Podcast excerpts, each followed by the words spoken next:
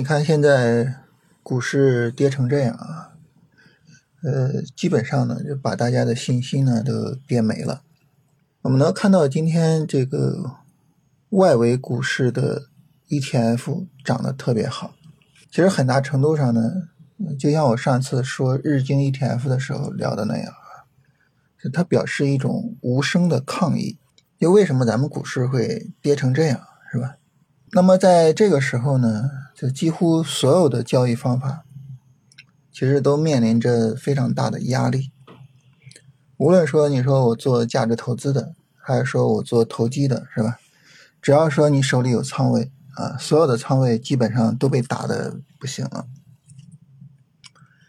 那这个时候呢，我们比较容易什么呢？就陷入自我怀疑。所以今天就有朋友跟我聊啊。说老师，你觉得咱们研究这些交易方法是吧？就这个东西，它对于做股票究竟有没有帮助啊？所以呢，我想借着今天大跌这么一个日子，跟大家聊一聊，就咱们研究技术分析啊，研究这些交易方法，它究竟是干嘛的？它对于我们做交易呢，究竟有没有帮助？咱们这个呢，就当是闲聊哈，我想到哪儿说到哪儿啊。你比如说，呃，咱们聊这个技术分析啊，技术分析它是干嘛的呢？它就是帮助我们去认识啊，市场呢现在处于什么行情阶段，在这个行情阶段下呢，我应该去做什么事情？其实它就研究这么个东西，嗯，那我们现在处于什么样的行情阶段呢？自上而下啊，从趋势的角度呢，我们现在是熊市。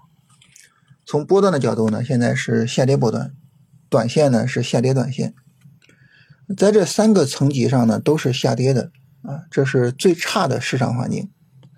在这种市场环境下呢，我们应该做的呢就是两个事情啊，当然这也是我们反复说的啊，下跌的时候注意两个事情。第一个呢就是注意少亏损，保存子弹，而少亏损最简单的办法就是清仓，控制仓位。啊，这是最简单的办法啊！如果说使用什么复杂的办法去少亏损啊，但是呢，仓位不降下来，实际上你会发现，嗯，很难少亏。就只要你仓位在，你可能还是亏的会比较多。所以控制仓位是最简单的手段。那第二个就是为什么我们在下跌的时候要去盯主线板块的诞生呢？因为主线板块总是在大盘下跌的时候诞生的。请注意我说的这个。呃，非常的绝对啊，就是总是如此，百分之百的是如此。为什么呢？因为主线板块一定是早于或者同步于大盘上涨的啊。那么我们想要去挖掘主线，那么在大盘下跌的时候呢，就要盯紧了。但这个时候呢，就带来了一个矛盾啊，就是我一方面要控制风险，一方面呢又要盯主线，那我到底干嘛呢？其实说白了，就是主线诞生之后啊，清仓去做，控制仓位做啊，不要说，呃，主线一诞生了，然后马上满仓，马上怎么？不是，啊，控制仓位做，然后把两个呢同时做到，啊，这是第一个。我们说技术分析是干嘛的啊？那如果说后面呢，比如说短线上涨了，哎，那可能我们呃超短上呢，你的仓位就可以上来，是吧？如果说我们进入波段上涨了，那不仅超短上仓位可以上来，短线上仓位可能也能上来了。这个时候呢，你的投机仓可能就，呃，仓位就上来了，然后就可以去追求利润了。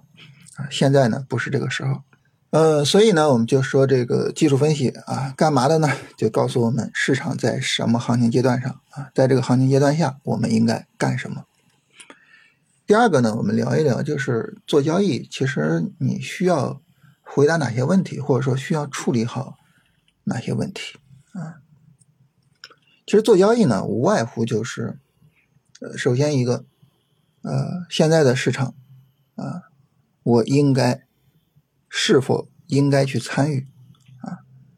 那么，如果我参与的话，我应该以多大的仓位去参与啊？如果我参与的话，我去做谁？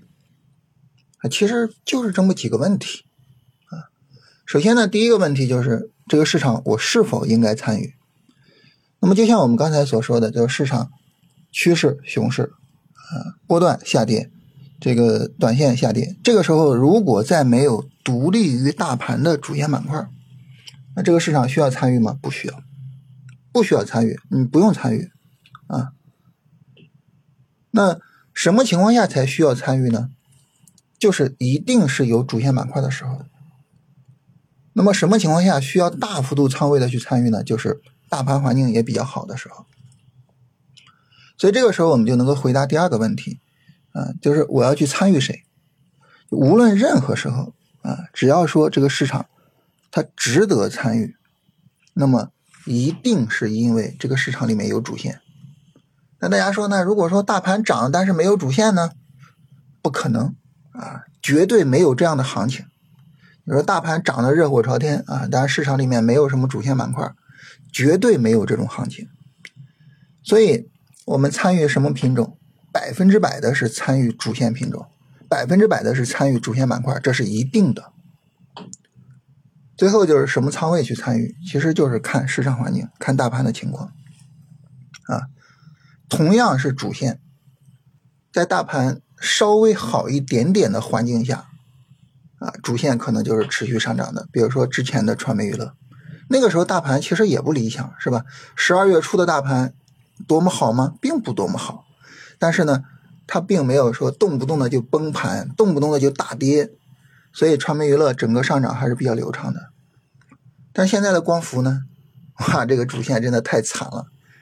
首先在光伏自身上啊，可能就有大量的套牢盘，就导致呢光伏一涨，可能就很多人卖，是吧？但是更重要的是，现在的大盘环境实在是太差了，动不动的就是暴跌，动不动的就是大阴线，啊，我们今天上涨家数跟下跌家数的对比，可能刷新了很多人的这种经验，是吧？啊，所以你这个主线呢，它也很难走出来特别漂亮的持续性行情。所以这个时候谁来决定仓位呢？大盘环境决定仓位。那么。现在这种大盘环境下，你比如说两成仓、三成仓是吧？这是比较合适的。大盘环境稍微好一点呢，啊，三成、四成，啊，大盘环境再好了，啊，就可以上到五成以上了，是吧？所以，就不同的大盘环境决定了我们的仓位。那这个时候呢，我们梳理一下啊，就是我能够比较好的判断我是否参与市场。我能够比较好的判断我去做谁，我能够比较好的判断我以多大的仓位去做。这个时候，其实理论上来说啊，我们的风险呢应该是比较可控的。反过来呢，只要市场有盈利机会，啊，我们呢可能应该是能够去抓住的。理论上来说是如此，但是呢，在实践中，我们可能经常会踩大坑，经常会是什么呢？就是像今天这种大跌是吧？我账户大亏，然后呢，可能我去追逐某个主线板块，结果呢反倒赔了钱了啊，等等的，就是很多这种这种让我们觉得很痛心的经验。所以第三个呢，我们就聊一聊，就是我们怎么面对这些，就是我们觉得很痛心的这种经验。我觉得交易其实最大的问题啊，就是两个问题。第一个问题呢，就是我们逻辑上的确定性和实战中的不确定性，它们之间的呃这么一个矛盾。就从逻辑上来说，你像我们刚才说的是吧？哎，你能知道我要不要参与这个市场？你能知道我要去做的话，我做谁？你能知道我要做我多大仓位做？这些东西都清楚了，你的风险、你的收益不都很清楚吗？对吧？风险可控，然后去追逐收益有什么问题呢？没问题。但是呢，到实战中就可能会遇到。哎，我判断主线判断错了，是吧？啊，然后呢，这个比如说我情绪上或者各个方面啊一激动啊，然后持续的做呀，仓位呀或者什么，就导致了哎，明明方法说风险是可控的，但实际上就是大亏，就就是带来了这些问题，对不对？所以这个时候呢，就确确实实的会存在这种情况。当我们有了这种情况之后呢，就像我刚才说的，就带来了第二个问题。就是理性操作和情绪化操作之间的矛盾。就从理性上，我们知道现在我应该干什么，应该怎么做，但是从情绪上就是不舍得空仓啊，就想着哇，大盘万一涨了怎么办？我前面亏了那么多了，是吧？现在大盘要是涨了啊，这个上涨跟我没关系啊，好亏呀！啊，甚至呢，今天大家都想着说，哎，以以前的时候大跌两点半是吧，就有国家队来救，那我两点半我埋伏一下，就等等的，就是这种哎情绪化的、非理性的方法之外的这些交易，就做了一大堆。这个也是一个重要的矛盾。那么怎么解决这些矛盾呢？我觉得就是我们要认识到，理论它有可能是很美好的，甚至是百分之百的，但是实战一定是概率性的。所以一定要学会什么呢？学会接受那些不理想的概率。啊，就是理论上明明可以挣钱的，但实际上就是亏损了。理论上风险应该是我亏个百分之一、百分之二，但实际上可能亏了百分之四、百分之五。就是接受这种不确定性，接受它之后呢，我们在每次交易决策的时候都能够比较理性。那么这种情况下呢，杜绝了情绪化的操作，其实后面呢就比较好办。只要我们没有情绪化的操作，其实你账户可能不会出什么太大的问题。啊，就关于这一点，我觉得我们可以自己把我们自己的账户，就你所有的交易记录拉过来，然后呢，你把那些一冲动就买进去的股票给剔除掉。然后你看看你最近一个月盈亏什么情况，最近一年盈亏什么情况？我相信一定一定会比真实的情况要好得多得多。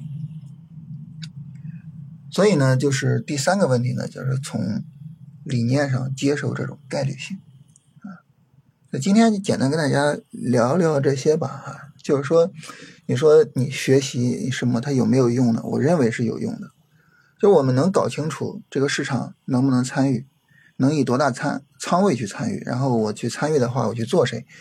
这些东西都搞清楚了，它没有用吗？它一定是有用的啊！但是只不过说呢，有些时候有可能我们没有解决好这些问题，没有回答好这些问题，也有可能呢，我们因为一时的情绪啊，各个方面就导致就是我们的呃这个实际的这种操作和理论上应该做的操作有偏差。那我觉得我们应该去解决这些。偏差解决这些问题，而不是说，哎呀，我就是去怀疑啊，就是怎么样，是吧？你这种情况下，你说那我做股票我就不学习了吗？那肯定不行，是吧？啊，做任何事情我们都应该去学习，是吧？所以就是这个问题啊，再跟大家聊一聊。